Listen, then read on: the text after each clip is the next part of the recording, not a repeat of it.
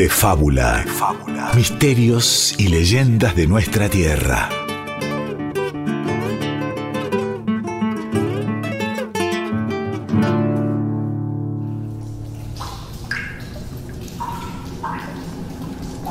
Hace ya unos cuantos años, en una de las minas de carbón de Río Turbio, en la provincia de Santa Cruz, se adentra un grupo de mineros.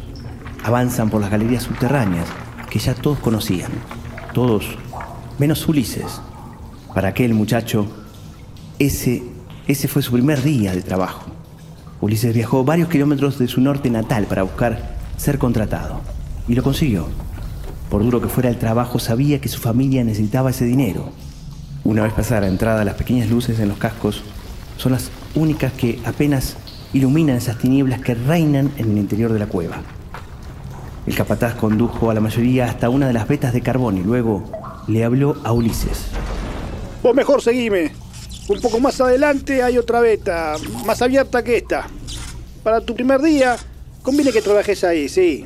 Rodríguez, García, vengan, así transpiran con el chico nuevo. Así fueron los tres mineros a romper aquella veta que se abría en el corazón de la mina, sin descanso hasta que recién al mediodía pararon para almorzar lo que habían traído.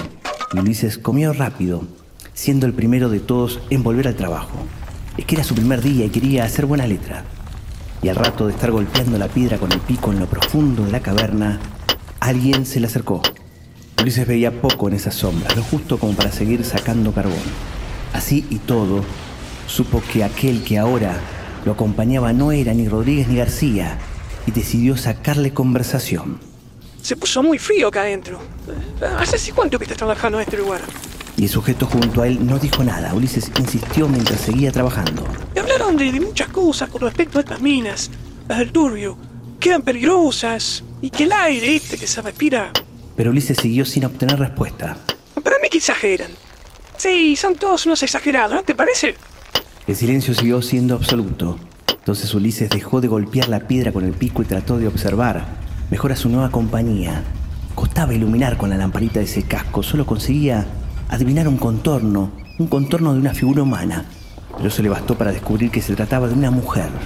Y otra cosa que me dijeron eh, fue que no dejaban entrar a las mujeres a la mina.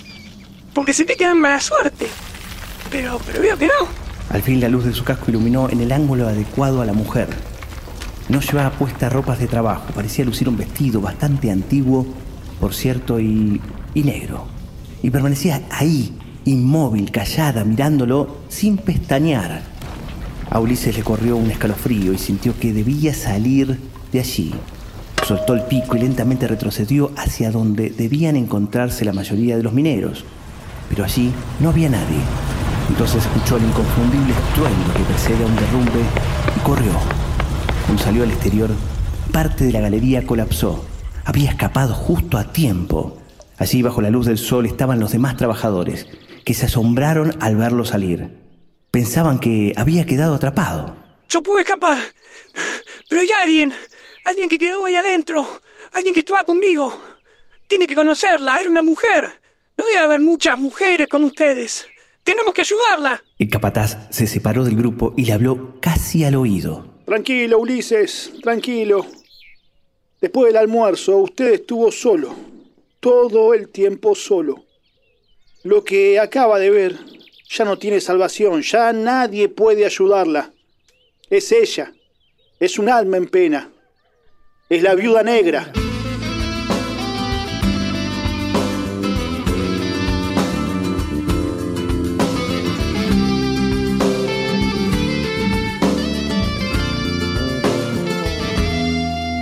Reptando en los socavones, mezclando el día y la noche, qué extraña forma de vida, nacer otra vez cada día, nacer otra vez cada día. Oscuros rostros que miran su triste y breve rutina, que se hace llanto en recuerdos y canto se hace en el vino y canto se hace en el vino. La viuda los vio seguro pasear por todos los frentes, varones de cuño duro, heridos siempre de muerte, heridos siempre de muerte.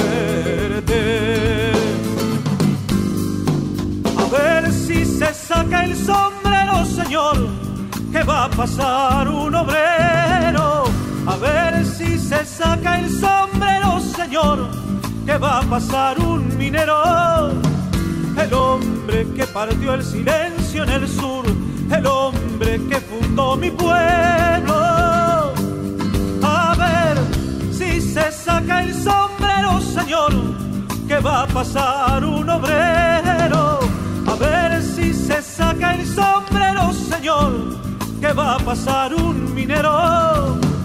El hombre que partió el silencio en el sur, el hombre que fundó mi pueblo.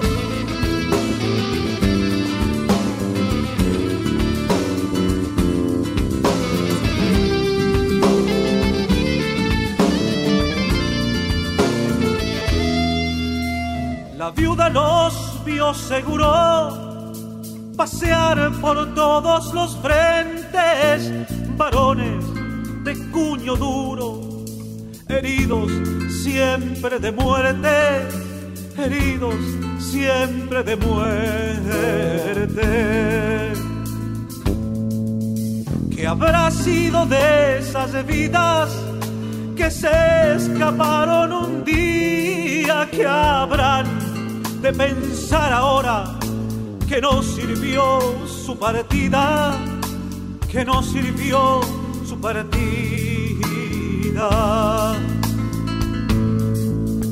Que no es posible el lamento, que nos redime el dolor. Marchamos con nuestros muertos, somos fruto de su amor, somos fruto de su amor. Al sudoeste de la provincia de Santa Cruz, en Río Turbio, se encuentra la empresa estatal Yacimientos Carboníferos Río Turbio. Esta es la única mina subterránea de carbón operada por el Estado Nacional. En esta ciudad que nació como pueblo minero, el miedo casi no se nombra porque tiene forma de mujer. Es la viuda negra. El mito cuenta que en lo profundo de la tierra el diablo tiene una mujer y la obliga a parir carbón. Esta mujer no debe sentir nunca celos, si otra mujer entra, el vientre se le pudriría como el vegetal de cientos de miles de años y el útero se le secaría. Los mineros dicen que la viuda negra representa una verdadera amenaza.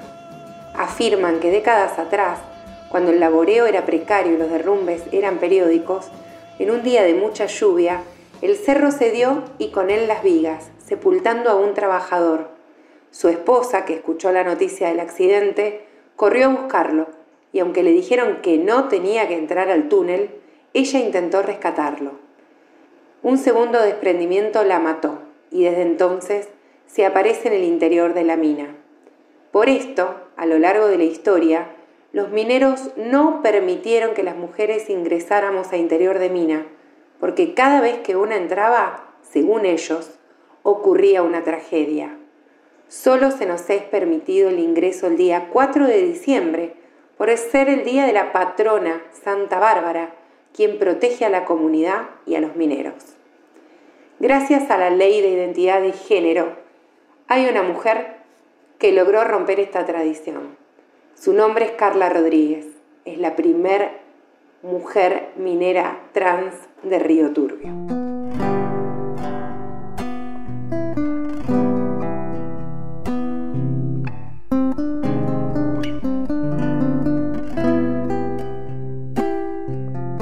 Nos acompaña de fondo el clásico Samba de la Viuda, del Cuchi Leguizamón y Miguel Ángel Pérez, quien creó esta letra que habla de una viuda que anda por el monte en noche oscura y que los gauchos ven en las sombras, el fantasma de la viuda, ¿no? Tiemblan caballo y jinete, dice, cuando se nanca la viuda. Pero no es la viuda justamente de la que hablamos al principio, tampoco es de alguna manera la que vamos a reflejar en otros temas, pero sí es la que habla la historia del comienzo y la que habla el relato que nos hace la río turbiense, María Mena, documentalista de Madres del Carbón y responsable del proyecto para crear el primer museo histórico en Río Turbio, hoy ya ha hecho una realidad y hoy está a su cargo. Y tras el relato también escuchábamos a otro río turbiense cantar y tocar. Se trata de Eduardo Guajardo, en el tema que escuchábamos después de nuestra historia que se llama ¿Qué va a pasar un obrero? Tema de su autoría que habla de ese que fundó un pueblo en el sur, que nace otra vez cada día de oscuros rostros que miran su triste y breve rutina, que se hace llanto en recuerdos y canto se hace en el vino. Y canto se hace en el vino, dice justamente, y la viuda los vio seguro pasear por todos los frentes. Ahí habla justamente de la viuda, Eduardo Guajardo, que justamente que va a pasar un obrero, esta canción fue declarada en 2022 canción oficial de Río Turbio. Y son varones de junio duro también, como escribe Guajardo ¿no? en la letra, y seguro piensa en su abuelo, en su padre, porque ambos fueron mineros. Su padre falleció en un accidente eh, bastante grave que tuvo la mina de Río Turbio. Recordemos que se creó en 1942, las minas de Río Turbio, y aún hoy están en manos de yacimientos carboníferos fiscales. Contabilizan una veintena de trabajadores fallecidos. Los accidentes más importantes en los años 70 y en el 2004 pero para hablar de esta viuda y otras seguramente estamos como siempre con el escritor y especialista Guillermo Barrantes y quien les habla Diego Ruiz Díaz. Bueno, viudas las hay en todos lados, pero esta es muy particular, Guille. Exacto. ¿Cómo te va, Diego? ¿Qué tal? Eh, bien, como decías bien, esto de, que viudas hay en todos lados, viudas negras, eh, porque es una historia, un, ser mítico, este, un alma en pena recurrente eh, en muchos lugares, sobre todo en cementerios. así como hay damas de blanco, hay viudas negras. ¿Sí? cuidadores, sepultureros de cementerios, te hablan siempre de tal viuda, de tal otra. Acá en Chacarita está el fantasma de una viuda negra. Eh, así que e, e, es un ser mítico que, que suele evitar las historias que se cuentan en los cementerios. Esta es una muy especial porque habitaría solamente ¿no? en las minas, específicamente en las, minas de Río Turbio, y que su origen eh, sería relativamente cercano porque hablan de, de un obrero, un minero, ¿no? Que, estaba en la mina. Exacto, que fallece este, a partir de un derrumbe, que la mujer se entera, ¿no? Eh, que, corre hacia la mina, que la quieren detener, no pueden, la mujer penetra en la mina y no sale nunca más, ¿no? Porque un nuevo derrumbe también la mata a ella y entonces queda su alma en pena que un poco sería la que aparece en el relato, la que aparece... La que ayuda a los obreros a, avisarles que va a haber un accidente. Es un alma en pena eh, porque sigue penando, ¿no? Por, por la muerte de su esposo y por, y por su triste destino, pero se aparece como un heraldo, ¿no? Como un mensajero de la muerte antes de que ocurra la desgracia, antes de que se dé lo del derrumbe, ella te avisa y te da un tiempo para poder huir, así que sería una buena señal. ¿no? Ahí también hay un mito importante, ¿no? que también eh, hablaba un poco el relato, que es que las mujeres no entran en las minas. ¿Por qué? Y está muy relacionado esto de que este, eh, tienen miedo, ¿no? Los, mineros de esta especie de costumbre, esta tradición entre ellos de que no pueden entrar las mujeres a las minas por, porque dan mala suerte, ¿no? Porque, porque son de mal augurio. Y, tendríamos que irnos un poquito más atrás en el tiempo, porque eh, si queremos buscarle un origen a esta, esta creencia, eh, se habla de un pacto ¿no? entre el diablo este, con la madre tierra. Algunos hasta dicen específicamente con la Pachamama, quien, eh, claro, tiene celos. Si una mujer entra a una mina, sea trabajar o no, ¿no? Ella tiene celos, no quiere mujeres en, su, en sus dominios, ¿no? Eh, entonces lo que hace es empezar a enviar temblores, ¿no? Y derrumbes, y, los obreros empezarían a morir, ¿no? Esa sería la mala suerte que, que se, se, este, se, le adjudica a la presencia de una mujer en una mina y más en la de Río Turbio. Claro, los celos y la posibilidad también. Hay una versión que habla de que el diablo tiene un amante, ¿no? Que la obliga a parir carbón, ¿no? Y ahí también los celos entran también en relación para que no entre ninguna otra mujer, eh, menos en el vientre, ¿no? Donde está justamente el carbón, el vientre de la mina. Y sabes que hay una contradicción, porque en realidad la, la patrona, la santa patrona de los mineros, es una mujer, es Santa Bárbara. Eh, y su día, el 4 de diciembre, es el único permitido para que las mujeres puedan entrar en las minas. Ese día no pasa nada, ¿no? Pero hay una contradicción muy este, interesante, ¿no? Esto de que sea la patrona una mujer de los, de los mineros la que, la que cuida de ellos. Está en la puerta igual. Claro. No sé si la ponen o la dejan entrar mucho, ¿no? está la ponen adentro. No, me parece que no. no, pero las mujeres pueden pasar. Ese, día, ese 4 de diciembre, todos los 4 de diciembre, las mujeres pueden pasar y ellos este, no tienen miedo a que pase nada grave. Y sin lugar a dudas, el trabajo de los mineros es uno de los más difíciles, más duros oficios, ¿no? No solamente en nuestro país, porque también hay en países vecinos como Chile y Bolivia, eh, siempre a través de la cordillera de los Andes, ¿no? Esta columna vertebral que de alguna manera nos une con esta patria grande. Y si hay una voz de la patria grande, sin duda, es la de Mercedes Sosa. Y aquí con la samba de los mineros, a ella vamos. Pasaré por fin me voy pa' corral quemado a lo de Marcelino Ríos para corpacharme con vino morado. A lo de Marcelino Ríos para corpacharme con vino morado. Ya soy sido pa'l carnaval. Minero de la noche traigo la estrella de cuarzo del Culampaja. Minero de la noche traigo la estrella de cuarzo del Culampaja. La samba de los mineros tiene solo dos caminos. Morir el sueño del oro, vivir el sueño del vino. Morir el sueño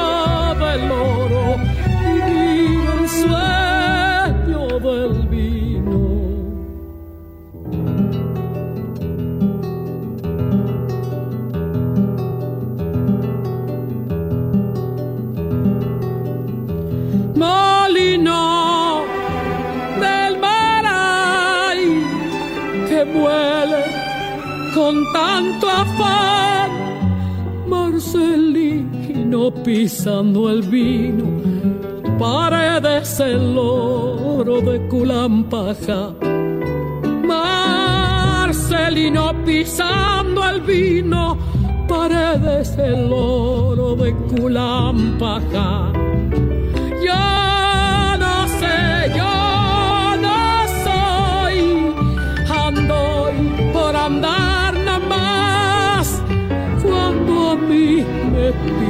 La muerte, tan solo la samba me recordará.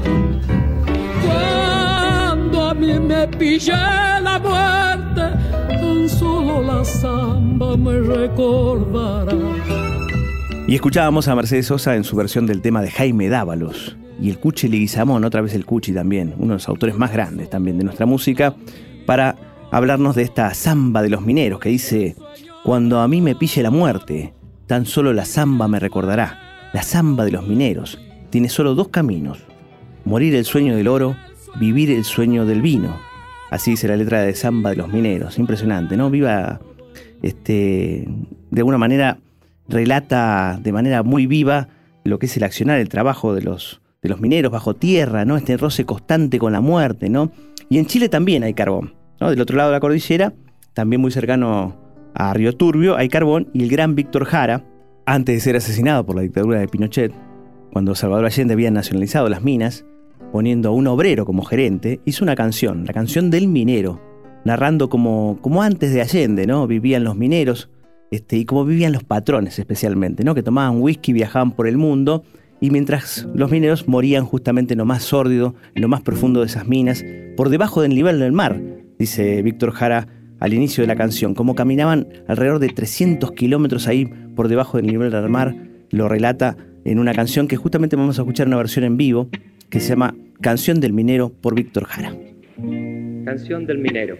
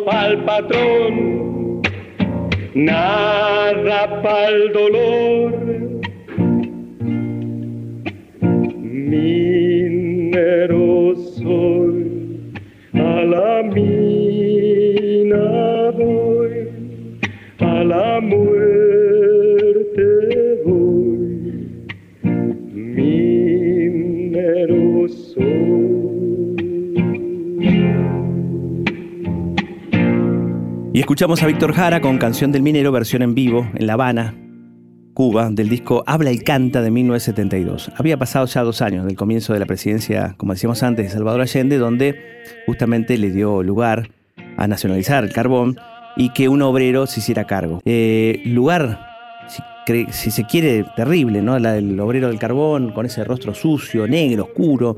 Eh, faltaba menos de un año, lamentablemente, para que todo volviera hacia atrás en las manos de Pinochet en 1973 y Jara fuera arrestado, llevado al Estadio Chile junto a miles y miles y asesinado en ese lugar.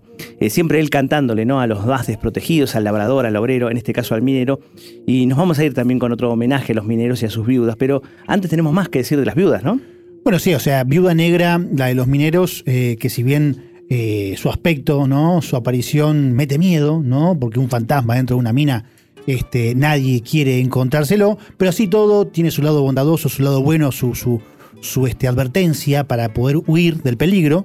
Eh, pero bueno, eh, Viuda Negra, ¿no? Estas dos palabras juntas eh, también nos llevan en el imaginario a La araña.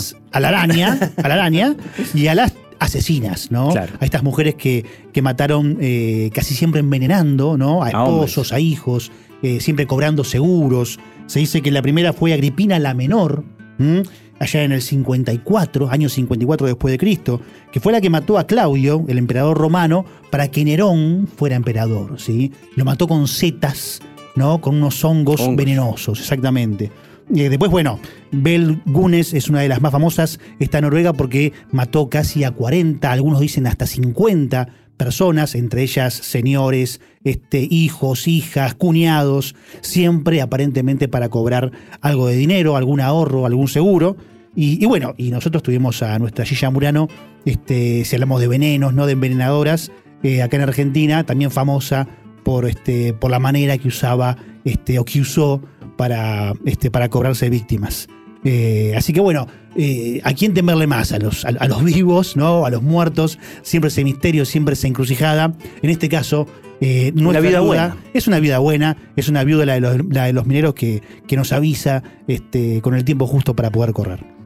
Y vos sabés que hoy vamos a terminar de manera circular este de fábula con la historia de la viuda, narrada por nuestro compañero de Nacional Río Turbio, quien fuera intendente de la localidad Pilo Adolfo, narrándonos la historia que viven ellos en el extremo sur de la Argentina, como, bueno, como que estuviera viva, ¿no? La viuda sigue estando viva ahí en Río Turbio. Y luego nos vamos a ir con un guayno, música bien de la cordillera andina del norte, en realidad de Bolivia, y de sus minas también, ¿eh? las minas bolivianas.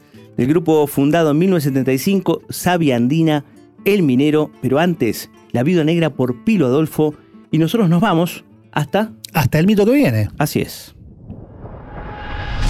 Hace muchos años, sin fecha estimada o probable, en tiempos en que la seguridad en el laboreo minero en interior de mina era precaria, los derrumbes y accidentes eran frecuentes.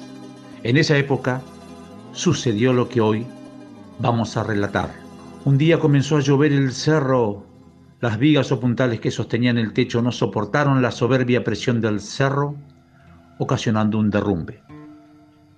Cada vez que algo así sucedía, en el mejor de los casos era solo uno el que moría, un minero, un compañero, un amigo. Es de imaginar la desesperación que rodeaba a la familia cada vez que un minero, padre, marido o hijo, tenía que ir a sacar el turno. Así ocurrió lo inevitable. La muerte arrebató desde el vientre de la tierra a un hombre minero. La esposa, que lo esperaba en el hogar, al no verlo regresar a la hora habitual, temiendo lo peor, se abrigó y fue a buscarlo hasta la misma boca de mina. Allí, los compañeros de su marido comentaban acongojados los detalles del accidente, sin advertir la presencia de la mujer. Ella, presa del miedo, angustia y llanto, se adentró en la mina para rescatar a su esposo, o quizás para tener la certeza ante lo evidente. Un segundo derrumbe sorprende la vida de la mujer mientras hurgaba las toscas que pudieran ocultar el cuerpo de su amado. Desde entonces, una silueta con forma de mujer suele aparecer en el interior de mina en momentos en que el minero se encuentra solo. Se cree que es el espíritu de ella en busca de su esposo. Algunos sostienen que esas apariciones presagian accidentes, desgracias, muerte en el lugar de trabajo. Lo cierto es, se cree o no, que este relato mítico vive en la memoria y la palabra de nuestro pueblo, dándole forma y hasta un nombre propio, la viuda negra.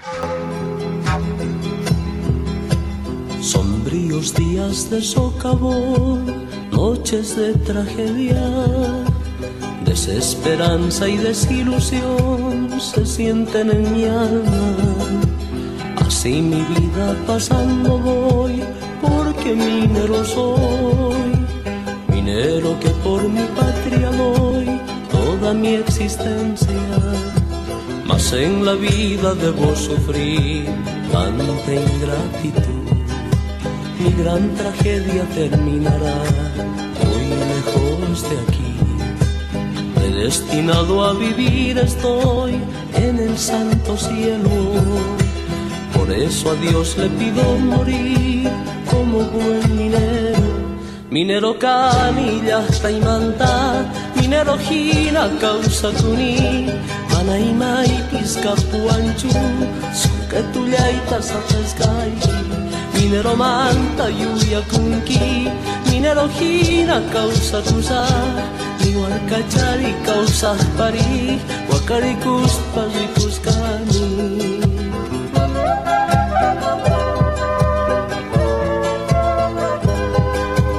minero canilla manta minero hina causa kuni.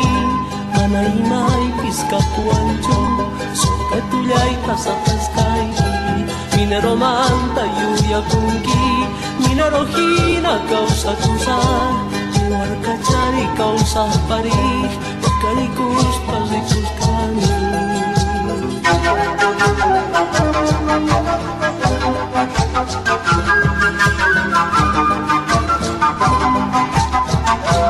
De fábula. De fábula.